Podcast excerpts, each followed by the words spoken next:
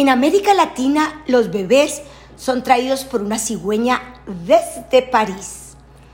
La leyenda del reparto a domicilio de bebés que hacen las cigüeñas vía aérea fue engendrada en los países escandinavos, aunque en realidad es una mezcla de diferentes cuentos.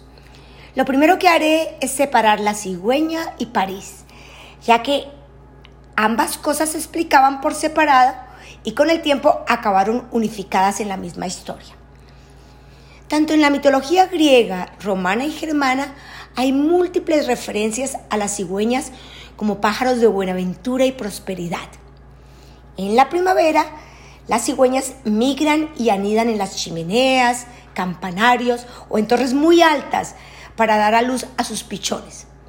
Al igual, las crías de muchas especies también nacen en la primavera. Hans Christian Andersen, el autor danés, en 1838 publicó el relato Las cigüeñas, donde incluyó y universalizó el mito de las cigüeñas ah, que eran portadoras de bebés. Estudios científicos nos dicen que durante el verano, con más luz solar y calor, se engendran más bebés.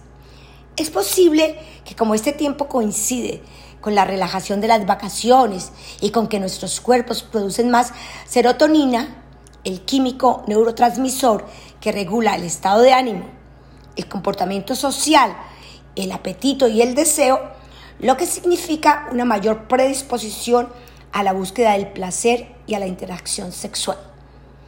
Así, el regreso de las cigüeñas coincidía y se relacionaba con la llegada de los bebés. Sobre la creencia de que los niños vienen de París, también se juntan varias historias. Posiblemente la más repetida es que en la segunda mitad del siglo XIX, las parejas que económicamente podían pagarlo elegían París, la ciudad del amor, como principal destino de su luna de miel. Y como era común, las esposas regresaban embarazadas y entonces se decía que traían un bebé de París. Con el tiempo esas historias se unieron y por eso hoy decimos que a los bebés los trae una cigüeña desde París.